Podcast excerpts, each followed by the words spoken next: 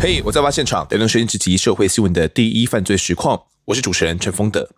上一集呢，跟听众们带来了新化母子的双尸命案。网咖老板娘呢，陈美丽以及六岁大的小儿子哦，哲哲，分别陈尸在住家四楼的浴缸还有衣柜里面。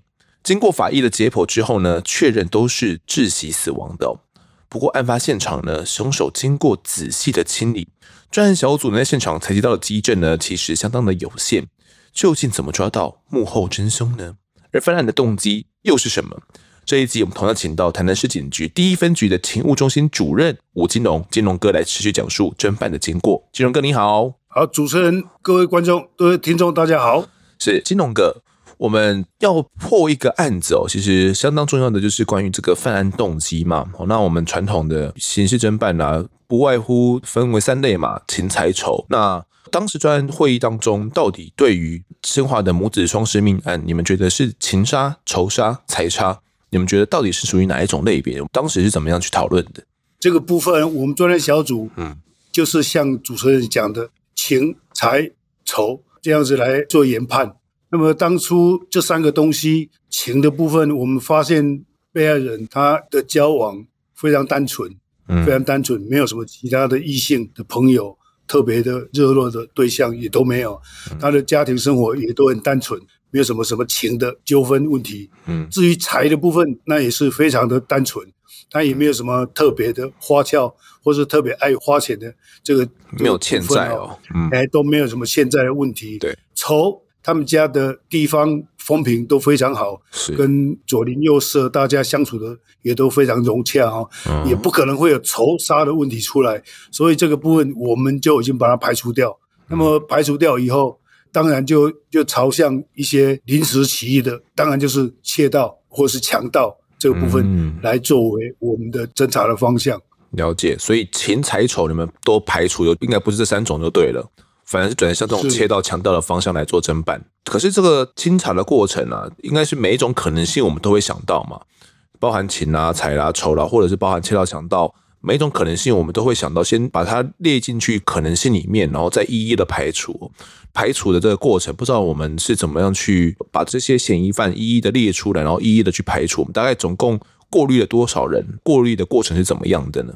我们有列出了很多的员工。他以前网咖雇佣的员工有雇佣了谁？雇佣了谁？雇佣了谁？嗯，我们一一一的来做调查，然后他所交往的朋友的部分，我们也一一的来做查访，嗯、来做查证，在这些人跟他有没有什么问题？嗯，所以一个一个都来做排除。等这些排除了以后，我们就针对这些在地的、嗯、在地的不良分子来做清查。死者是陈美丽，她以前是跟老公一起开设网咖，她是担任老板娘嘛？是。他在担任老板娘的期间呢、啊，其实应该出入的顾客也都蛮多的哦。这些顾客你们也都是列入清查的重点吗？对，这些顾客，我们就依认识的、所讲出来的、我们所了解的，一一的去做调查。这个部分也都是我们掌握要去侦查的对象。当时是怎样？是直接找他们过来，可能要直接采 DNA 吗？还是怎么样？当初当然有这种设定，就找他们来做采 DNA 的这种动作。嗯当然，那个时候采 DNA 虽然有犯案以后，我们要强制对他采 DNA，但是也没有每一个人都有，嗯、所以我们那时候就请他们愿意来配合我们警方采 DNA，所以那时候就有大概将近五百个人啊，都有同意警方对他们做采 DNA 的这种动作。哦，所以也就是因为这样子，我们后来才比对到了关于水果刀上的 DNA 跟闺蜜的 DNA 是相符的嘛？对。他们十二个这个序列是相符的哦，十二组，十二组，十二组序列，嗯，十二组序列是相符的。那等于是其实还是有百万分之一的几率是有可能会跟其他人的 DNA 是一样的，是吗？是，这个就是专案小组的难处，对，要抓与不抓它的难处。OK，当时我们还有查到说，老板娘跟老板以前开网咖的时候有跟人结仇吗？对，这个部分也都是我们侦查的重点哈。嗯。在查了一段时间以后，哈，嗯，就发现没有这个跟人结仇的问题，这个也把它排除掉了。可是，比如说老板他们在上海啊，然后要开去开设网咖，会不会是真的有一些怎样的状况，经商啊等等的，有一些可能触碰到别人的一些底线等等的？当时有想到，可是因为老板刚去上海啊，嗯、对于这个投资方面还是跟着人在做，还是跟人在做，并不是自己来做主导，因此他这个部分也不会有什么跟人结仇的问题出现。嗯、那时候这个部分我们也都有侧面去查访这个问题，跟他一起去上海的人没有这个问题。嗯、去查会不会是熟人所为呢？我们去调一些死者呃老板娘呢，她的手机的通联记录有没有查到的一些重点的线索呢？一开始大家在查他的通联记录，嗯，也没有发现什么特别的可疑的那种连续的电话，都没有发现有比较可疑的，都没有、嗯，也没有找到就对了。我们刚刚讲的那个闺蜜啊，当时应该是我们整个锁定的重点嘛，很有可能是她涉案的。我们后来有办法把她给排除吗？还是其实是没有办法的？过程是怎么样的？就是持续来掌控他的行为是否有什么可疑的地方嘛？经过长期的来掌控，发现监控他没有发现有什么可疑的行为出现。嗯，所以这个部分我们就先把它排除掉了。他们平常的互动是怎么样的？跟他们家庭的整个状况啦，然后有没有觉得说他有没有什么犯案的动机啦？怎么推判？闺蜜跟他在一起就像亲姐妹一样，就就是每天在一起那种样子。你也知道，他身上并不是很有钱，她没有什么需要在她身上下手拿钱的那个必要。闺蜜根本没有下手来杀陈美丽的那个动机啊，嗯，因为陈美丽她身上并没有那么多钱，是可以让她作为下手的动机的这种念头。这个部分我们清查以后，也是一个只能做掌控怀疑而已了，嗯，也是怀疑而已。好，哇，那这个案子一直办到这边，应应该是两个月过去了吧？两三个月过去了，对不对？是。那你们当时手上的线索到底有哪些一些关键的迹证？那个时候，大家已经手上几乎是没有筹码的状况了。然后我们那个杨副分局长就想说，是不是再重回现场一趟？嗯，再重回现场一趟，再把所有的基证再重新的做一次的侦查。哦，哦，所以他就在我们的专案会议当中，就直接跟我们的局长，那时候陈子敬陈局长是，就跟他说，在我退休之前，是不是听我一次？我们再回现场，再去重新把所有的迹证，包括棉被上面的精一斑，都拿出去刑事警察局来做一次彻底的来检验，嗯，看那几滴的那个精一斑是不是真的都是她老公的，嗯，如果不是的话，那我就对了。为什么你们要坚持不要听我们讲这个话？在我退休之前，让我可以好好的安心的退休。不要让这个案件悬在我的心里面，没有办法安心的退休。是，所以局长就只是我们鉴识人员，隔天就又到现场去，把所有的里面可能还有的指纹、还有的精液斑、还有的一些鞋干嘛的，再重新再查一次。这个现场放在那边三个月了，都还保留着吗？是，三个月都还是保留着。再加上当地人因为比较淳朴嘛，对，而且上面是凶杀现场嘛，哎，当然大家不要说到凶杀现场去，光从旁边经过，他们在地人都会有心里毛毛的，对，所以我们那那时候在保存这种现场，对我们来讲，可能我们比较幸运，是。都没有被破坏掉。嗯，哦，那我们刚刚讲到那个副分局长。新化母子双尸命案，在他心里面感觉他也相当相当的看重诶。前一集有讲到的，都会骑脚踏车去那边看嘛，然后找寻灵感嘛，还说这个脚踏车轮胎破了，就是命案就会破嘛。你感觉得到他是不是对这个案子也相当的不断的提出各种可能性来跟你讲说可以怎么去破案？对，他一直一直提出他心里面所想的任何的一种破案的情节，他告诉我说。歹徒可能从这边进来，从那边走出去。歹徒可能从那边怎么样，那边怎么样。但是那个时候监视器并没有现在这么的好，对，装设地点那么的多，对，所以那个时候要调监视器几乎是调不到监视器。就算你调到监视器，那也是模糊的一团影子而已，哦，也没有办法当我们的证据。我跟他，我们两个一直都在现场，在那边聊这个问题，就在命案现场的楼下，我们就在聊这个问题了。是啊，因为是封锁的，所以我们也没有上去，我们都在楼下在那边聊。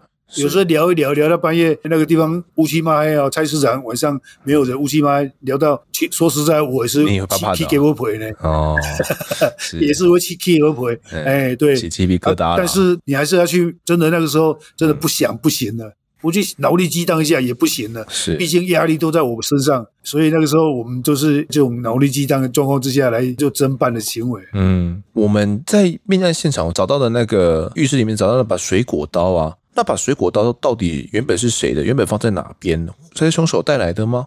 那把水果刀好像是凶嫌从三楼哦，三楼没有锁，嗯、从三楼那边拿上来的。三楼那边以前有住人嘛，那天刚好没有住人。啊，那个凶嫌从楼下上来，他就随手去三楼，随手拿了一把水果刀上来敲门。既然他把现场清理的那么干净，怎么那把水果刀刚好放在那边呢？你们当时怎么想的？凶嫌在杀人了以后，一般冷静的程度会有点疏漏，我不相信会有百分之百冷静的人。嗯，除非是受过训练的那种杀手，是，否则遗留一点点迹证在现场，我觉得那个都很正常。所以那把水果刀可能就是不小心遗留在那边的一个证物就对了。对，嗯嗯。在这个杨副分局长的指示之下，说退休前，退休前再回到命案现场，再重新采证一次。这一次去采证的时候，有发现到什么样的东西吗？那天的采证过程是怎么样的？你还记不记得？那天是我陪他去的，我们陪建设小组一起到现场去。嗯，呃，我们用多波滤光源哈、哦，有拍到那个他们的棉被上面就是有精液斑，就把那个精液斑就剪下来，拿到刑事警察局去做化验。这个多波滤光源是一个怎样的一个器材？可能听众们不太理解，可以跟大家解释一下吗？那是一种光线哦，那是一种光线，嗯、对于的一种特殊物质的东西哦，嗯、它会有荧光的反应。我们就可以在暗的地方就看到那个地方有一些特殊的物质，就像我刚刚说的，嗯，金一般一样哦，金一般，嗯，哎，就会荧光的反应出来。直接照下去的话，把灯关掉，然后直接照上去，就，就看得到。对。其实这个多波滤光源，我自己有印象，比较被拿出来讨论的时候，是从 W 饭店的小魔命单啊，那个时候多波滤光源蛮常被拿出来讨论的。是对，然后其实包含到这一次新化母子双尸案的时候，命案现场再次采证，我们也拿出了这个多波滤光源哦，然后去照到这个精液斑，所以它的棉被上的精液斑是只有一块而已，是不是？还是有蛮多块的？有三块。哦，有三块。我们有在那棉被上面查到三块。我们现现场就把这三块都剪了下来嘛，然后准备送采证。那还有找到其他的基证吗？找到几枚不完整的那个指纹，那其他也都没有找到什么其他的东西了。好像有个关于汗斑的东西，不知道这这部分金龙哥是那时候有采集到吗？我们找到小孩子的时候，衣柜右边的门哈，嗯，有一个汉字啊。这种汉字一般我们采证人员都会去做采证，也是一样会去做采证嘛，看能不能采到什么东西。所以我们的就用用碳粉去刷。那他们去刷这个部分，我的研判呢、啊，就是人的小背，哦，我们手背哦，手背有大背跟小背，就小背跟外侧的那个皮肤所留留下来的汗渍，嗯哼，大概有二十公分那么长。那么它的高度哦，我先拿我自己去比哦，啊这短呢，这家这短起来哦，嗯，然后我们里面有一位同仁哦，身高也将近一百八，说，哎，来来，你来你来比对看看，你来比对一下这个汉字，结果。他将近一百八十公分比对下去哦，他的高度还比那个还差一点，高度还不足，所以我们直接研判哦，这个凶险身材一定是非常高大的人，所以才可以在那个地方留下那个汗渍。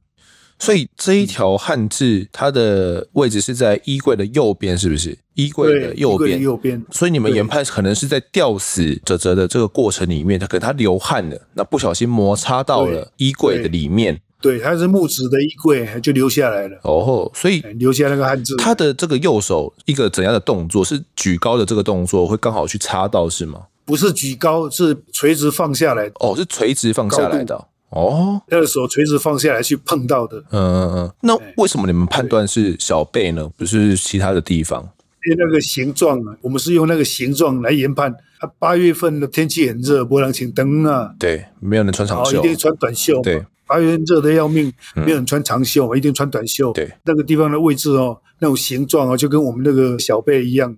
哦，我们就大胆的来研判嘛。是，反正我们在举证一定要大胆去研判啊。嗯，得小心求证哦。所以他他等于是相当明显的一块痕迹耶。你们这样判断的话，对，比如说身高不够高的话，他没有办法印得那么高，就对，他会印得比较下面一点。对，身高不够会印得比较下面一点。嗯嗯。所以你们判断这个凶手应该是超过一百八十公分以上的嘛？因为连一百八十公分的这个小队长都没办法了嘛。对，嗯、没错。当初我们在最一开始的时候就找到了，可是没有办法比对，是有那种对象，但是怀疑而已啊。是怀疑而已，但是那个时候还没有办法去比对。嗯，这个部分也是到最后没有迹证了，没有掌握了。对，不是杨副分局长说要再重回吗？对啊，再重回到现场。是啊，我们又把这个东西再拿出来做专案会议里面的题材拿出来讲。所以棉被上面有采集到三块嘛，精液斑哦，然后还有衣柜里面的这个汗斑，总共现在有两个重要的线索哦。除此之外，还有水果刀上面的生物的 DNA 哦，总共有三个重要的线索是我们现在手上有的嘛。嗯，新采集到的这个精液斑真的是老公的精液斑吗？有两个是老公的精液斑，嗯，但是一个不是老公的精液斑哦，是一个新的精液斑就对了，之前没有比对出来的新的 DNA 就对了。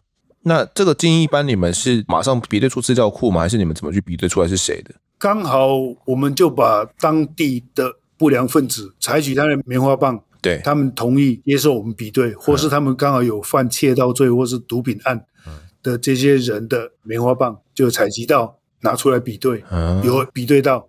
这个凶手就是刘华坤，就是我们讲的身高一百八十五公分那位刘华坤。在地的街道前科分子是这个刘华坤，我们之前有约谈过他吗？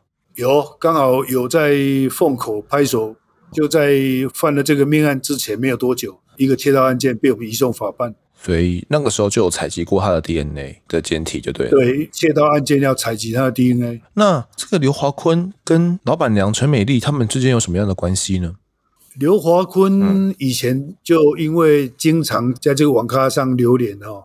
陈美丽也知道他在打天堂游戏，对，非常在行，都可以卖器材、卖什么武器、卖装备，嗯，哇，所以陈美丽她本身也有在玩，可是她可能技术没有刘华坤那么厉害，嗯，所以他就网咖就请刘华坤来当他的员工，但是刘华坤他好吃懒做啊，他这几缸血混啥缸啊，嗯，所以也没有没有继续再雇佣他了，哎啊，但是陈美丽死者的的这个天堂的操作的部分，还是交给。刘华坤来做操作，哦，他卖的再两个再来分。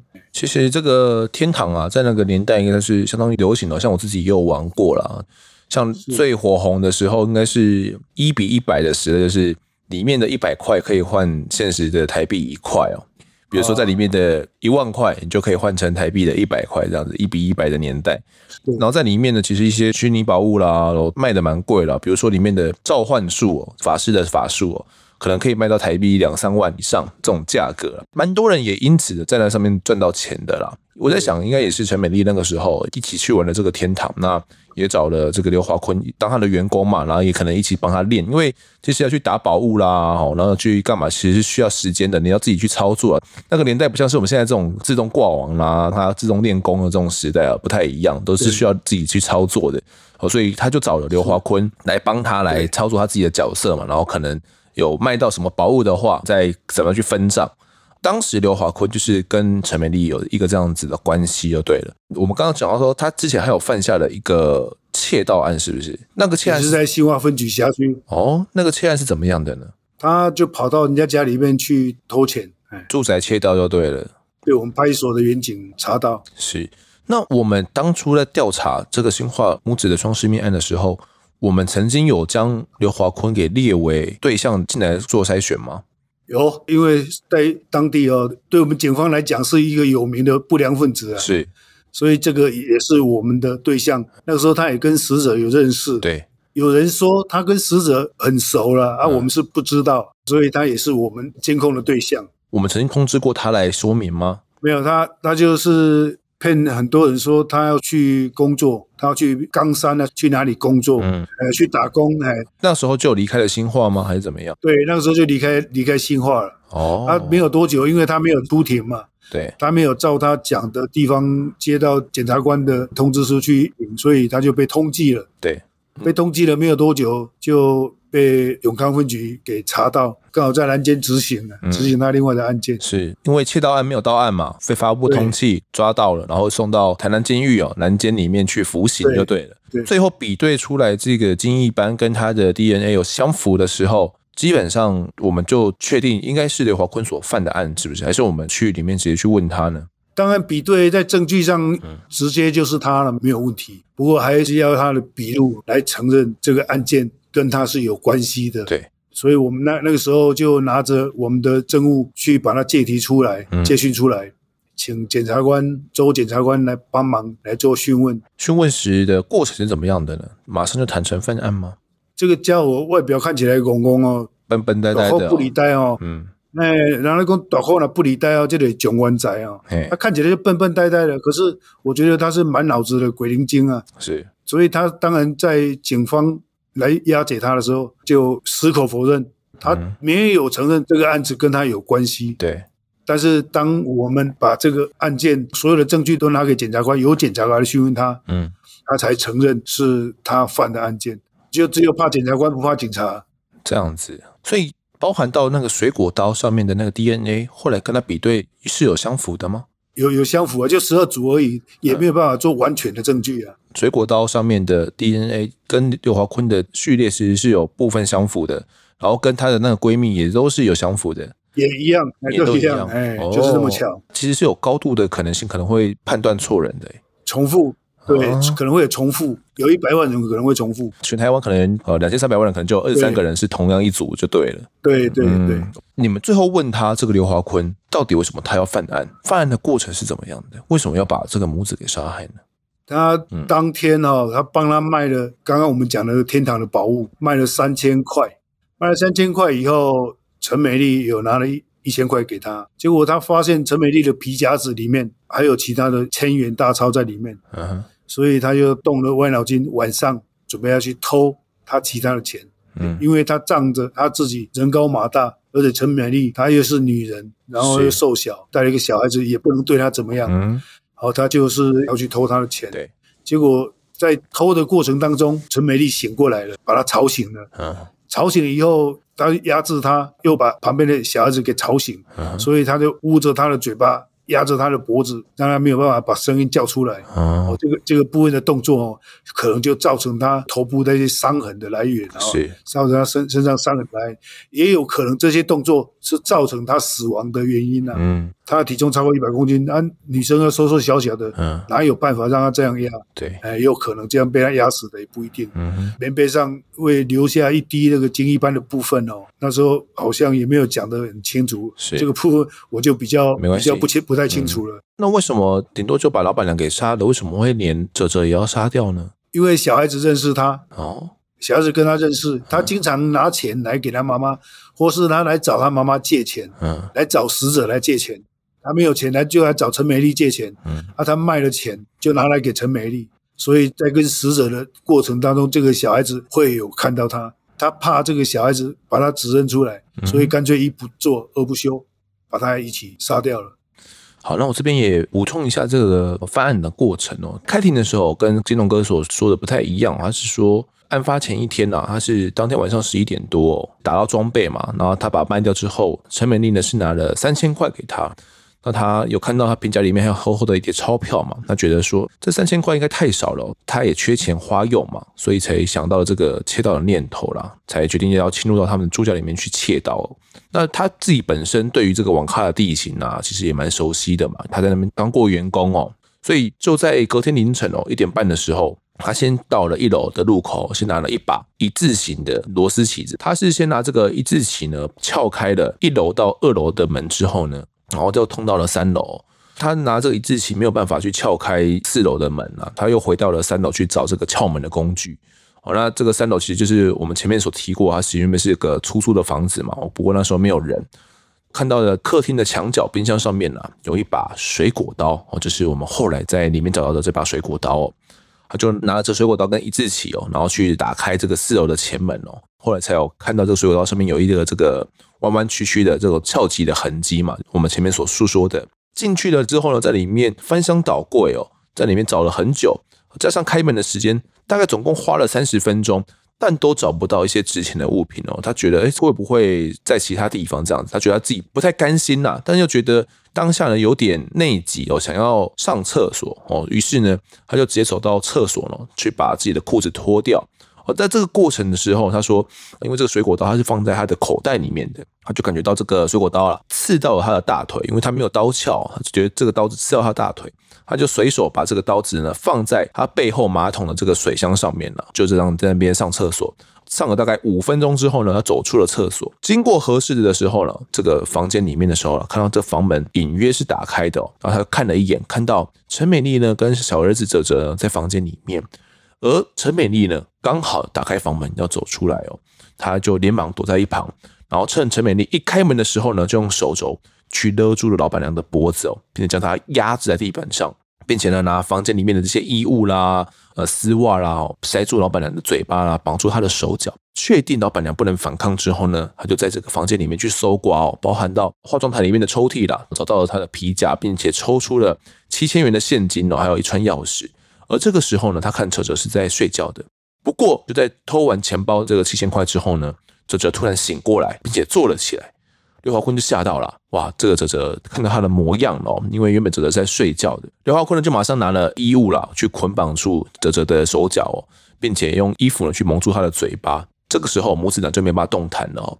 那他也持续呢在厨房里面去搜寻财物，不过找了很久都没有找到其他财物了啦。走回到房间的时候，原本应该陈美丽这个时候是要被绑住的，不过他发现，哎，老板娘已经挣脱捆绑了，而且。还偷偷的去拨打家用电话，而这是他的说法。他看到之后呢，相当生气，于是呢，萌生了杀意，立即呢要去上前阻止。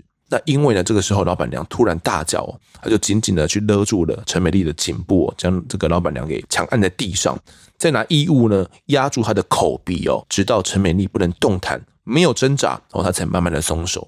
不过这个时候啊，刘华坤他自己说啊，他看到陈美丽倒下之后，十分多钟后。还是没有动作，他就认为他应该是已经死了。他趁着呢尸体还是温热的时候啊，竟然将上衣给拉了起来，并且舔吻老板娘的胸部，还脱掉了老板娘的裤子哦，用手指侵入她的下体里面哦，并且在一旁手淫。大约一分钟过后，哦，他就射精到了地板之上，也因为这样子，可能有射精到了床单之上了哦，所以床单上面有采集到了一滴他的这个精液斑嘛，可能是他没有清除掉的部分。为了确认哦，老板娘一定会死哦，然后她不会被认出来，所以呢，他把老板娘呢抱到了浴室的浴缸里面哦，并且放水去淹过她的头部，然后确认老板娘哦都没有动作了，一定死透了哦，他才回到了房间里面。他说啊，他这时候看着哲哲啊，他思考了很久，因为哲哲其实也认识他嘛，那以前在工作的时候，我甚至还会叫他说一起来吃饭啊，拿便当一起吃这样子。他说他觉得杀害无辜的这个哲哲，他心存不忍啊，那不杀。之后又会被警方追查的时候，又会被认出来哦，所以他在房间里面陷入了长考，思索了相当相当相当的久，最后他才决定将哲哲给杀害哦，将浴巾呢套住了哲哲的颈部，打成圆圈啊，用力拉起，绑在了衣橱的横杆上面哦，活活的将哲哲给吊死。那心思缜密的他呢，在犯案过后啊，其实并没有急着逃走了，还将屋内给收拾干净，并且呢，将他们的鞋子啦放进去鞋柜的抽屉里面。房间里面的电风扇啊、冷气全部关闭，还将房间的门给关上，哦，反锁，让访客以为可能母子俩不在家了，可以延后尸体发现的时间哦，一直到凌晨四点的时候，哦，才离开了犯案现场。早上九点的时候呢，女儿才跟邻居还有锁匠来发现遗体。哦，那整体的犯案经过呢，他是这么陈述的。那到底？刘华坤是个怎样的人呢、啊？不知道说金龙哥，你当时听他在讲述啊这些犯案经过的时候，或者是有没有感觉到他的有一些悔意等等的？你当时接讯他的时候，接替他的时候，一开始他完全是矢口否认，嗯，而且我们在调查他的身世的过程中哦，是他是西港那边的人，台南县西港那边的人，他的父母亲也都不在了，所以他就自己一个人到处去流浪，嗯，也没有什么亲人，几乎是没有什么亲人呢。自己又好吃懒做，也不好好的工作。嗯、那么，当问到这个案情的时候，他也是矢口否认，不愿意承认。嗯、他好像也看不出来，他有一丝丝的回忆。我们认认为，他对于这个案件，他觉得啊，我的案者多后呢。哦，让我们侦办人员哦有这种气氛。为什么会有这种人魔？我就是这样做，刚好而已哦。对，侦办人员哦，在侦破的过程中哦。好像也没有什么很有成就感的感觉，是，反而觉得怎么属于人魔级的存在，我们都对他真的是深恶痛绝。真的破案的时候，其实专案小组反正是没有喜悦的，就是了。看到他没有一丝丝的回忆哦，心情反而很沉痛。家属知道你们破案的时候是你们去告诉他的吗？他们的反应是怎么样的呢？我们在侦查的时候，嗯、我也去几次而已，去跟他们慰问了几次而已。在慰问的过程中，他们的心情沉重的时候，嗯，也不宜多说了。是，我们只是告诉他们说，嗯、我们现在侦办整个侦办的进度，我们已经到哪里了？是，有掌握一些特定的对象正在侦办当中。哦、所以，但是我们也没办法跟他讲说，哎，这刘华坤的是外面厉害人，就是这个还凶险，我们也没办法这样讲。好，那我接下来来讲一下这个法院的审理过程哦，跟这个判决的过程。刘华坤说自己一开始哦，其实是没有想要去强盗的，他原本只是想要去里面偷钱而已哦，只不过一直没有拿到钱哦，才没有离开。不过听众们可以想想看啊，如果刘华坤他没有强盗取财的这种动机的话，诶，那他干嘛拿水果刀还要进去这个屋子里面呢？正常来讲，如果是要偷东西的话，照他的这个讲法的话，他搜刮在里面搜寻了三十分钟。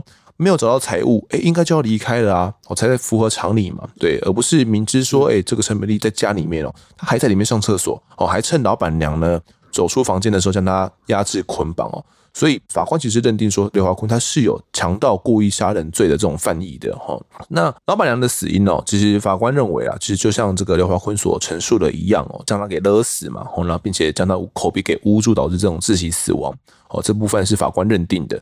不过，到底有没有侮辱尸体呢？还是说是在老板娘还活着的时候，刘华坤就对她进行一些侵害？好，这部分其实是法官要认定的一个相当重要的一个重点哦。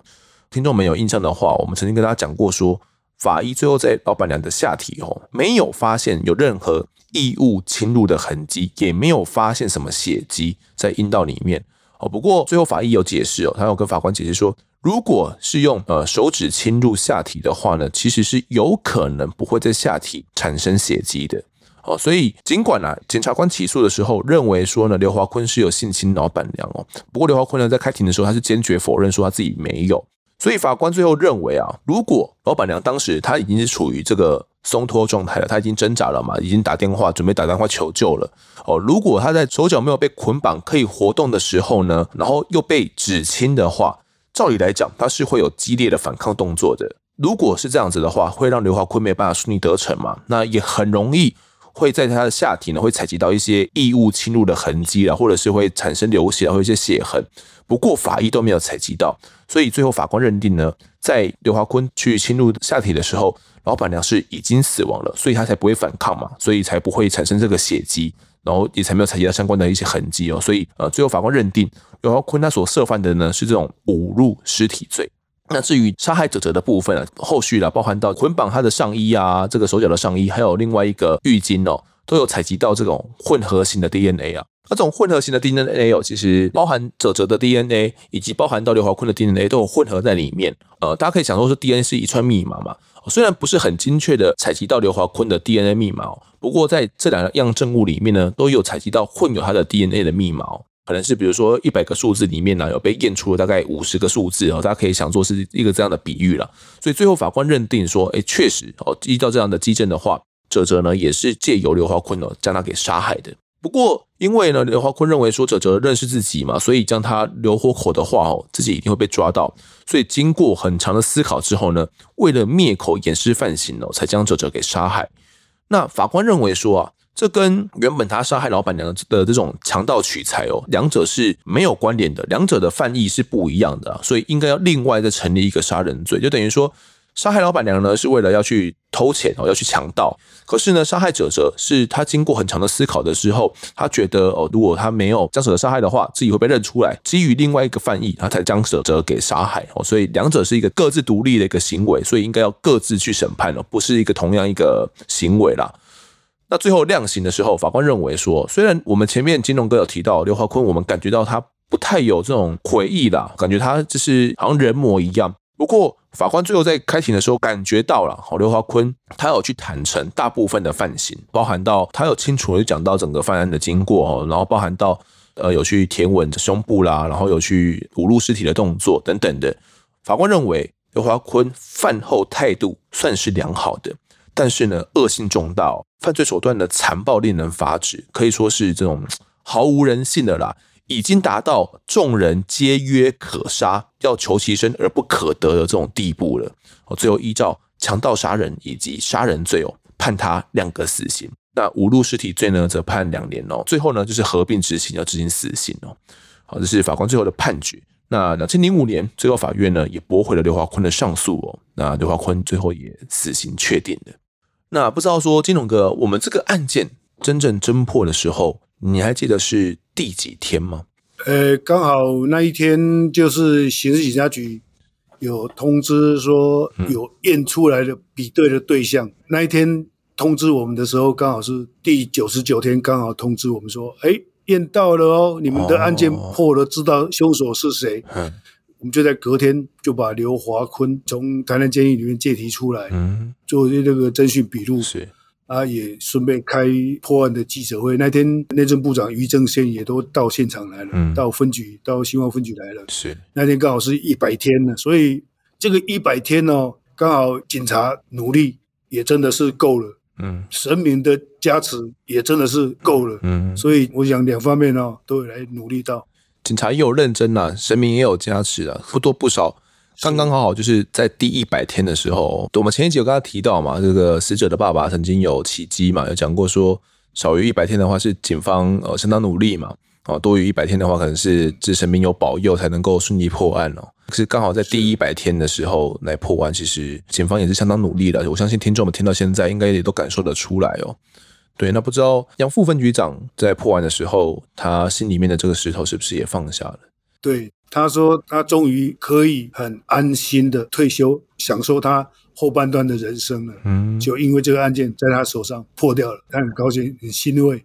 警察人员对于案件的侦破当然是很高兴哈，尤其对于这种社会瞩目的命案更是高兴啊，是至少。让死者沉冤得雪了，是对家属啊有一个交代。嗯，这个部分我们以后还会再继续这样子付出，这样子继续的努力。嗯、我相信未来的年轻警察的一辈哦，也是都会朝这个方向来做。是在破案之后啦，家属也有上香哦，跟这个母子俩哦，跟他们讲说，凶手已经抓到了。那不久过后，也都长出了这个坟头草啊，也长出了绿草哦。冥冥之中，好像他们对于沉冤昭雪的这件事情啊，也相当欣慰了，也相当感谢这个警方你们的这个努力哦。凶手刘华坤，其实在被判死刑确定之后，一直到我们录音的时候，都一直被关押在台南看守所里面哦，那等待着枪决。那刘华坤呢，在狱中登记的亲属只有一个姐姐而已，他的父母其实蛮早就双亡了。但是呢，姐姐几乎对他算是不闻不问了。哦，台南看守所其实每年呢，都会替死囚来办恳亲会哦，就是过年的期间、春节的期间。但刘华坤呢，是等不到亲人哦，没有人在恳亲会的时候来探望过他。那狱方曾经透露过说，哎，刘华坤即使在狱中哦，也算是心性不算是太稳定了，也没有亲人来关怀啊，来送暖这样子。那在死刑确定过后，其实也曾经跟黄明正牧师哦有去深聊过。那黄明正牧师也去辅导过他几次了。那刘华坤呢，会抄写这种箴言书去忏悔，这样子还说呢，因为牧师呢有蛮多年没有去探望他的哦，说不知道说牧师有没有一些呃除了圣经之外的其他书了，或者是一些课程可以推荐给他的。他说因为呢这个没有牧师的帮忙导读了，那他的理解程度有限哦，所以因为自己过往没有练什么书了，所以有没有一些。呃，适合他的书了，或者是课程可以推荐给他的，就是有这样的一封书信啊。刘华坤哦，其实一直到现在都没有枪决，只是不知道说，嗯，金龙哥你自己对于这件事情是抱持怎样的看法呢？这种枪决的部分呢，是应该是法务部来决定哦。当然，我们是警方人员来讲，嗯、像这种罪大恶极的人哦，Okay. 应该要执行枪决的时候就应该枪决嘛。是。这个罪不可犯哦，要有警惕的作用，不然你关在那个地方没有警惕作用哦。嗯对重大案件没有有所警惕哦，嗯、这个好像对于未来一些治安工作。会有影响哎，会未来一些不良分子会会有会有一些影响，他们就为所欲为，反正还没戏啊，对啊，反正还没戏啊，不要紧，杀了两个都不会死哦。对，这个是我们担心的这种恶化的一种问题了。是，其实法界人士就有分析了，说刘华坤极有可能哦会是下一个被枪决的死囚。呃，因为他不仅是手段相当残忍嘛，是杀害掉老板娘五路尸体之外呢，连六岁大的孩子哦，他都不愿意放过，啊，等于是杀害掉多条人命。二零二零年，汪仁贤他的死刑执行过后，法务部他签下的下一个死刑的执行令会是他吗？会是刘华坤吗？听众们都可以去持续关注。不过，法界人士分析哦，相当有可能下一个就会是刘华坤。好，那这集呢，我们差不多就聊到这边。那是死囚系列啦，我们制作到现在哦。如果听众们你们觉得说有哪一个死囚呢，是你想知道哦，但是是没有被讨论到的话呢，也欢迎来告诉我。那这一集的我在案发现场呢，就先谈到这边，也感谢金龙哥呢在这两集的分享，谢谢你。好，谢谢主持人，谢谢各位听众。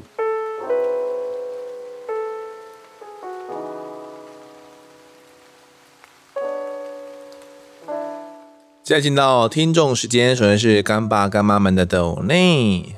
第一位抖内的呢是两个调皮宝贝的妈咪，说呢，谢谢丰德及整个制作团队，优质节目。喜欢这个节目的其中一个原因是，讲完案件之后，总会有一些发人省思的探讨，不管是在人性面或者法律面都好。累了就喝杯咖啡，加油哦！谢谢这位妈咪。哦，对我们节目的支持。那至于这个人性面呢，或者是法律层面，或者是等等层面的探讨呢，是我自己比较喜欢的。那也很开心哦，其他听众们也可以认同我们这些讨论。虽然这些讨论的内容不一定是大家一定会认同的，但是总是会有一些正反立场不一样的一些观念嘛。那听众们其实也都大多数都可以去理解了，至少，就是不会去完全否定掉对方有这样的一个立场这样子。然后最近累累了就喝杯咖啡哦，真的也比较忙碌一点点啦，要准备到年底了，准备要到过年期间的。过年期间我们要先，因为我们要休假嘛，也要先录制好啊，然后也要先准备好一些内容。所以最近应该会真的会比较忙碌一点，需要多喝几杯咖啡。谢谢这位两个调皮宝贝的妈咪。好，下一位留言的呢是雷娜，她说呢，从第一季听到现在，真的觉得越来越棒，节目越来越多元，真的是辛苦风德以及制作团队。虽然赞助的不多，一点点小小的心意，祝大家圣诞快乐以及新年快乐。希望呢，我能早日赚大钱，再赞助更多。好，谢谢这位雷娜。我觉得赞助的多寡真的不是很重要哦。重点是心意啦，有到就好了。二零二二年新的一年呢，也要到了。那农历春节哦，其实也在一月底哦，二月初就是我们的农历新年了嘛。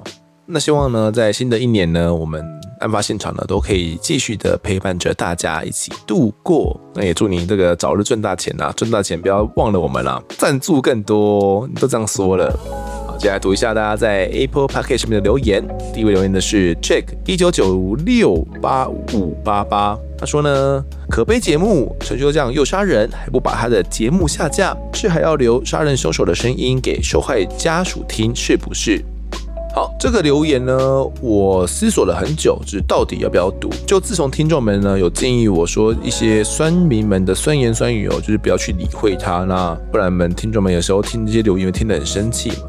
因为可能这些人哦，就是留完言之后也不会再听了，我们多去回应他，反而搞大家都不是很开心哦。呃，那我思索了很久，觉得还是要回应的原因，是因为呢，我觉得陈修这样的事情，我们之前曾经跟他讲过。我在想，或许有些人还是会有些不理解我，或者是不懂我们整个节目的立场，或者是我们之前讲的不够清楚。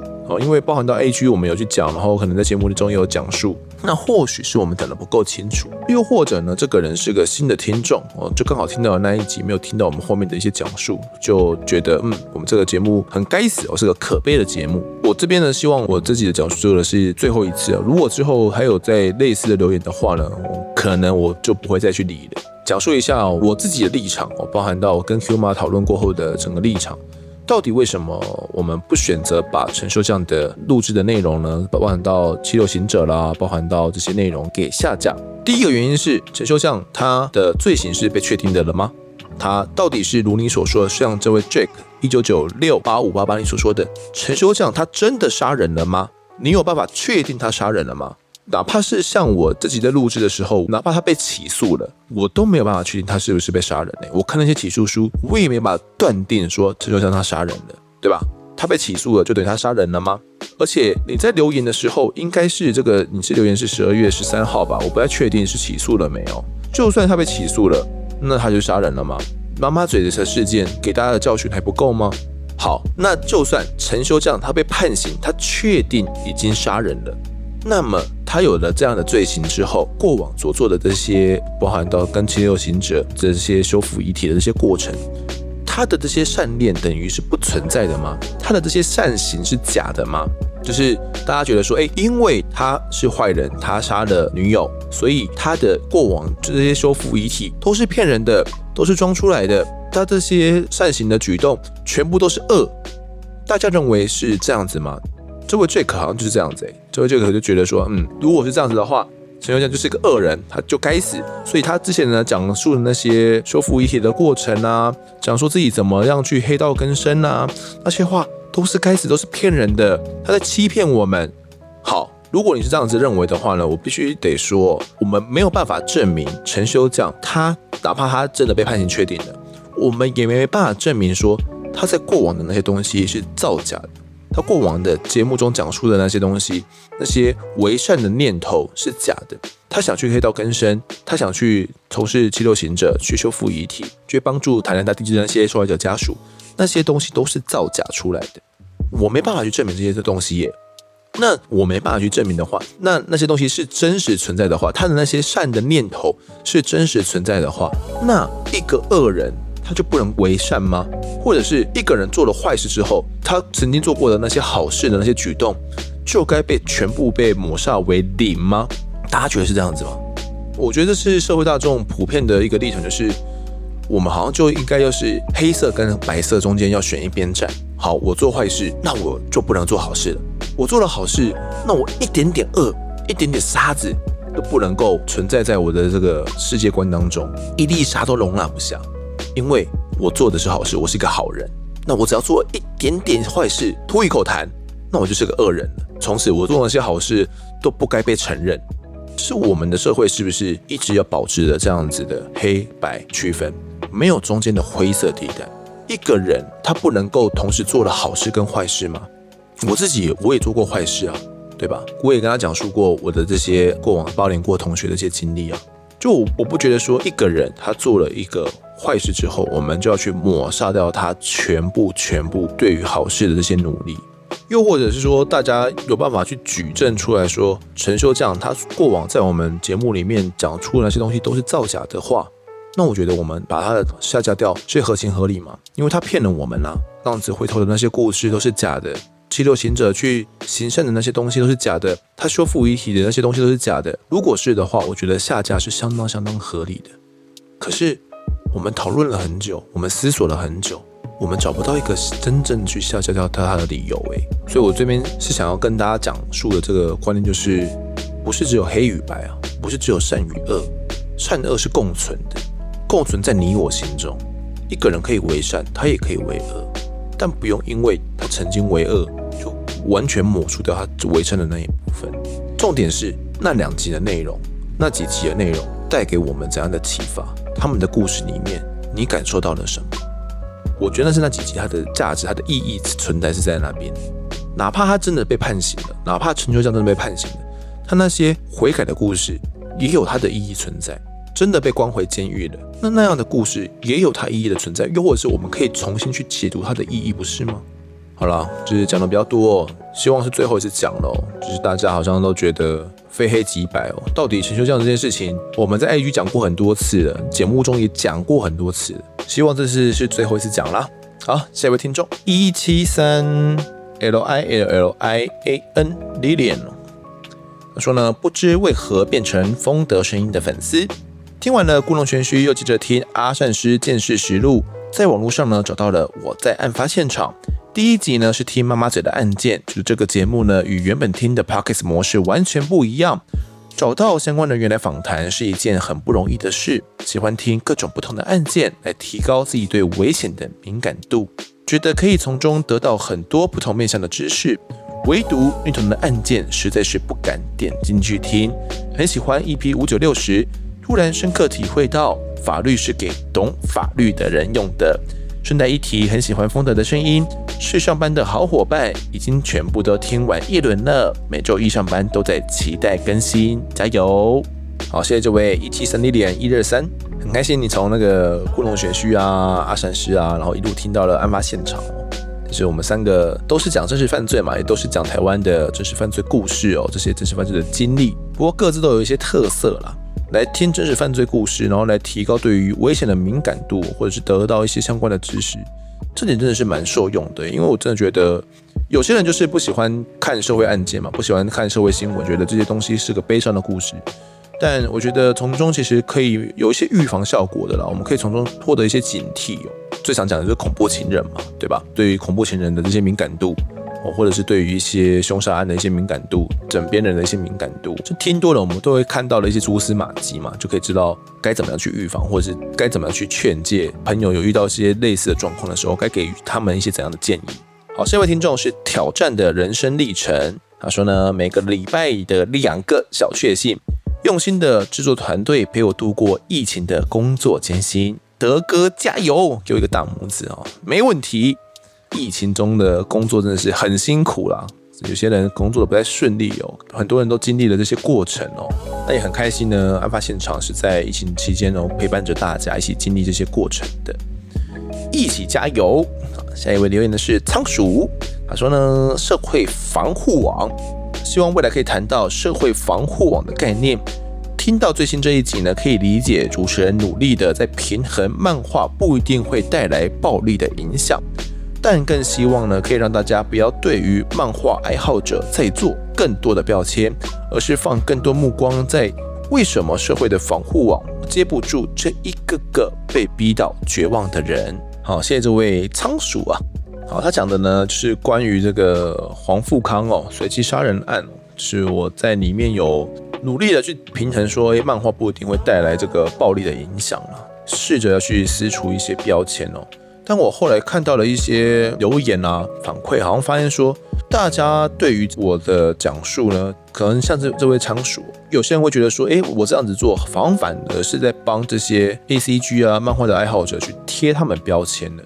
其实我觉得是一体两面啊，有些人会觉得说，哎，完全不要讲哦，那是不是就不会有这些标签了？但其实你随便去搜寻黄富康的一些相关的新闻资料，就是一定会提到漫画这件事情。我觉得我们完全略而不提，好像就没有这件事情发生了。就是大家提到黄富康案，就不会去想到说，哎，可能看到漫画，然后有一些怎样的念头。我觉得那样的处理方式，我并不觉得是比较好的，而是我们透过一个完整的讲述。让大家知道说，那是因为他自己去曲解里面的一些意思哦。因为那样疯狂的人里面呢，他会去放大一字一句呢，都可以去曲解他的意思，把它变成一个杀人的念头。然后我也去努力的去解释了关于这个漫画啦，或者是一些动漫啦、一些游戏啦，可能会带来的一些影响，然后跟我们可以怎么去做。我想做的是一个比较完整的讲述。呃，有些人可能还是会觉得说，不要去对于这些漫画的爱好者去做这些更多的标签。因为我自己本身也是一个喜欢漫画的人哦，那我也喜欢，以前也喜欢看动画，最近看的比较少啊。那最新在 Netflix 上架的这个英雄联盟动画，我也有看啊，或者是像巨人啊、猎人啊一些经典的动漫哦，其实火影忍者啊，我也都有看。以前看的动画其实也蛮多，其实我有时候也是蛮宅，也是喜欢看一些 ACG 的东西，所以我自己深刻知道说，哎。对于一些 ACG 的爱好者，被贴标签是一个怎样的感受？所以我才在节目中有一些比较完整的一个陈述。我希望让大家可以理解哦，就是这些东西并不是导致黄富康会去杀人的一个主要的原因，而是任何的一字一句哦，任何一个漫画或者是书上的一句话，都可以把它曲解成他想要去解读的意思。那至于这个社会防护网的部分哦，确实是我们过往比较少去谈论到的，因为。哦，这个可能要邀请到相关的人员哦来讲述，因为社会防护网到底怎么去建立哦，怎么去运作的，这个我其实也不是很熟悉。那我有想过，是不是找到一些相关的案件，找到适合的人来讲，这之后也都是我们可以去努力的方向。感谢这位仓鼠的留言哦。好，下一位留言的是一二三纽西兰的留言了，说呢，丰德看我看我，我写很多，快点我名。丰德的思路非常清晰，从案件时间线、关键点到分析的过程都是一而了然。如果是呢，单纯看纪录片，还会有影像可以作为理解的辅助。但作为以听为主的 Podcast 呢，要听众听懂、听不乱，是非常需要下功夫的。谢谢丰德和案发现场团队的优质出品。作为不会台语的我，每当呢听到台语就好头大，因为经常是讲到关键时刻。或者不太好说出口的冯德汉嘉宾就会突然转成台语，然后我的理解能力呢就会从一百 percent 呢瞬间归零，哈哈哈。如果以后能讲台语之后呢，稍微国语解释一下就好了。括号，其实很多国外的听众在听哟。呃，确实要让大家能够听清楚案情哦，然后讲述的时间序，然后到真正案发的时间序，然后怎么去讲，怎么去铺陈，才是一个比较好的一个呈现。确实，我在写访纲的时候，跟在访谈的时候，都需要费蛮多心思的啦，让大家都可以尽可能去听得懂哦。那可能要在后制的时候多花蛮多的努力。才可以让大家尽可能的一次能够听懂，不用这样循环的去播放，或者是听到哎到底在讲什么，还要重新去拉回去听。不会台语的听众呢，我都会尽量的去帮忙翻译一下啦。像这一集的新化母子双尸命案。现在啦，就尽可能会帮忙翻译一下。那有时候听众也会讲说，哎，台语去翻译啊，会有点打乱节奏啊，等等的。其实，如果是一些不会影响到案情发展的一些叙述，讲台语的话，我可能就不一定要去翻译。我现在采取的做法是这样子。不过，如果讲述到是比较关键的的时候呢，我都会去翻译一下啦，不然就会有像国外听众哦，真的是听不懂台语的，会瞬间理解归零。好，下位听众是 Zoe，你好，这里是新加坡的粉丝哦，真的超喜欢你的 Podcast，有的案件都非常有趣且新鲜，邀请到的嘉宾呢，也同时对案件提供了更深一层的看法，希望有机会可以聊聊其他国家的案件，加油加油！好，谢谢这位新加坡的粉丝哦，Zoe，嗯，其他国家的案件，我不确定是不是我们案发的范畴，因为。重点就是让大家能够在身临案发现场嘛。那如果是整理其他国家的案件，然后来讲述的话，邀请不到呃侦办过程呢这些来宾或者是一些相关人员的话，可能就很难有这样的一些具体的感受，就变成就只是整理案件然后来讲述而已。那这件事情可能很多的节目都有在做了，我觉得我们嗯很难做出什么新意，也很难有什么突破了。我自己是这样想的。所以这方面的建议，我们再思索看看好吗？好，下一个听众是 Ryan 一七零三，看我们公司正风月报来听被圈粉，他说很不错的节目哦，找这类型的节目好久了，相见恨晚啊，加油加油！好，这个这位听众呢，应该是台电的员工哦，因为之前呢，我们有一位台电的听众哦，他有在 IG 私讯我们说，希望可以在他们的公司的正风月报里面。去介绍我们的节目，去征询我们的同意。其实我觉得相当客气啦。那呃，Q 妈也有跟他联系哦。然后后续在最近呢，也有在《正风月报》也正式的上架了。然后应该有蛮多页的吧？我看有蛮多页，然后去介绍到我们曾经讲述的过的一些案件呐、啊，然后又提到一些关于法律的一些知识层面哦。我想这位听众呢，应该就是透过《正风月报》，然后发现到案发现场我们的节目，并且被我们圈粉了。啊，也相当感谢这个当初去推荐我们节目的这一位听众。好，下一个留言的是在澳洲肉厂的无聊小员工，终于来留评论加五星支持。第一次听呢，是从零作业那两集开始听，觉得怎么这么厉害，可以找到被害人家属来分享及叙述案件。后来越听越无法自拔，每一集都能感觉到制作团队的用心。也谢谢你们，让我们更了解案件内容。最近听到呢，七六行者的台南围观大楼以及陈修这样的改过自新的故事，非常的感动。听他的叙述呢，真的感受到浪子回头的心情。但殊不知听完后，觉得这名字好像最近有出现在新闻，搜寻后发现他又上社会新闻了，觉得有点失望。但这不会影响到我对你们的支持，我会继续听。我在案发现场。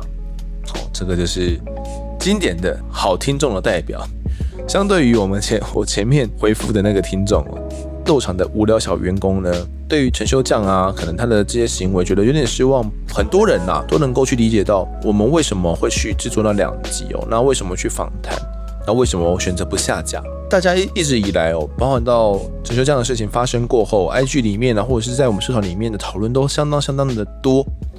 真的啦，我觉得该讲的这几个听众的时间呢，都讲得非常清楚了。那如果大家还有什么不了解哦，如果真的还想讨论的话了，都可以来，比如说像社社团里面呢，或者是在 IG 里面，我来跟我说，我都可以再再来回复你们，好吗？但我应该这是我最后一次在 Podcast 里面呢，再来讲述这个事情，除非之后呢，陈修将他有判刑确定，我可能我们之后再来发表一下我们的想法哦。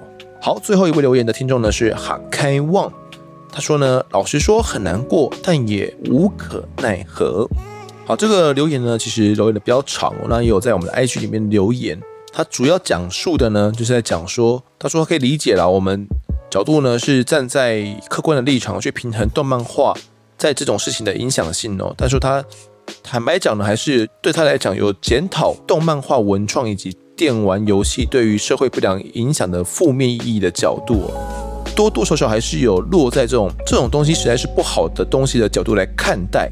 我觉得还是有贴标签的啊，让他身为从事游戏业的美术设计师的这种业界人物哦，觉得还是有点难过。那他还是其实还是要给我们五星评分，但他说呢，大概就会退出这边哦，祝福我们之后的节目还是顺利的。那希望呢，我们之后呢，不要对于这种 ACG 的神话文化创作者了，或者是爱好者有一些标签存在。好。我前面的留言呢，其实就是要回应到这一篇的留言呢。其实我想讲的，刚刚前面都讲的差不多了啦。我想讲就是，呃，我自己也是喜欢 ACG 的人哦。那其实包含到 Q 妈也有在我们 IG 的留言底下，Q 妈也有去留言过了，相当完整的一个陈述哦。那我在这边也就不再多说了。重点就是统整一下啦，我自己也是 ACG 爱好者。那我自己呢，并不是想要去贴标签，然后或许处理的方式并不是那么好，但我本身呢是想要去撕除这样的标签的，因为我觉得要让大家先充分的去理解出为什么我会有我这样的一些言论之后，我们再跟大家讲这些动画啊、漫画多少哦是会有一些暴力或一些十八禁的一些存在的，但这些呢并不是会去导致到一些人哦导致他的行为偏差，因为玩了很多游戏哦，看了很多漫画之后。因着想要去杀人，想要去干嘛干嘛等等的，我并不认为是这样子的，而是有那样的心思的人呢，任何的东西都可以去影响到他们，他们都可以去曲解、去扭曲成他们想要去理解的字句。那其实，呃，我看到这篇留言的时候是相当遗憾的，因为。呃，我觉得是不是我的讲述哪边不对了，然后才导致他有这样的一个理解，就觉得说，哎，是不是我们真的是在贴标签等等？希望我的讲述呢，可以让大家理解我的一个立场。自己呢，也不希望说，呃，这些 ACG 系的爱好者呢，是会被贴标签的。那不论呢，这位听众最后面是不是有听到我的回复的，我这边呢，也都是尽量做一个完整的说明。好，那这集的听众时间呢，我们就讲到这边。如果听众喜欢我们节目的话呢，欢迎到 Instagram 及脸书搜寻我在案发现场，有脸书社团、粉丝团以及 IG 三个平台，通通追踪起来就可以掌握更多案件消息，也可以跟朋友聊聊，给我们建议。各收听平台上要订阅跟五星评分，就是对我们最好的支持。如果在 Apple Podcast 上面留言，我都尽量在节目中给出回复。也跪求听众们推荐给身旁的好朋友，一起听听看我们聊案子、案发现场。我们下次再见。